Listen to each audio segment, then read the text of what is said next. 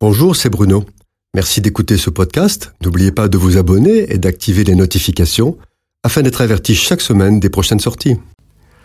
Après la désobéissance d'Adam et Ève dans le Jardin d'Éden, Dieu ne peut plus parler librement et face à face avec l'homme à cause du péché qui met une barrière entre lui et le pécheur.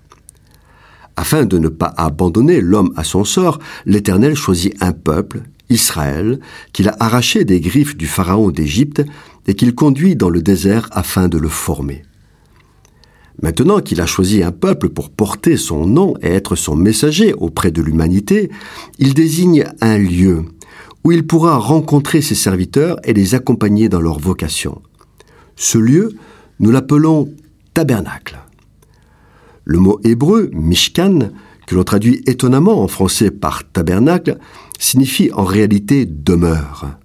Dieu veut une demeure où il pourra se rencontrer avec les hommes. La particularité de cette demeure, c'est qu'elle doit être portative, afin que le peuple hébreu puisse l'avoir avec lui tout au long de ses déplacements dans le désert vers le pays promis aux patriarches Abraham, Isaac et Jacob.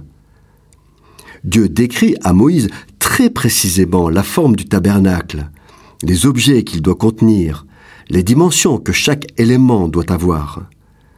Il précise aussi les matériaux qui doivent être utilisés et en quelle quantité, ainsi que les couleurs des tissus.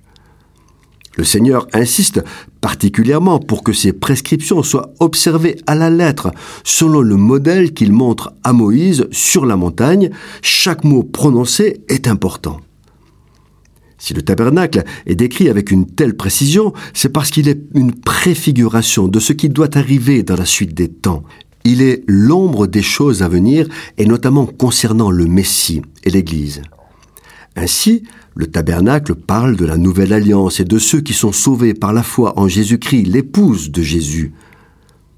Dieu choisit d'habiter au milieu de son peuple aujourd'hui encore. Il aime sa création, il aime l'homme. Ce n'est pas un Dieu despotique et autoritaire qui dirige et asservit ses serviteurs. C'est un Dieu compatissant et bon qui choisit de vivre au milieu des hommes qu'il souhaite protéger et accompagner dans leur pèlerinage terrestre. La Bible dit que depuis la mort de Jésus à la croix, Dieu n'habite plus dans une demeure faite de mains d'hommes.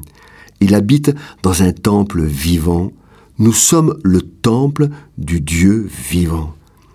Un temple constitué de tous ceux qui confessent le nom de Jésus, qui invoquent le sang de l'alliance et du pardon des péchés et qui vivent en obéissant à la parole de Dieu. Chacun d'eux est une pierre vivante dans laquelle Dieu habite par son esprit.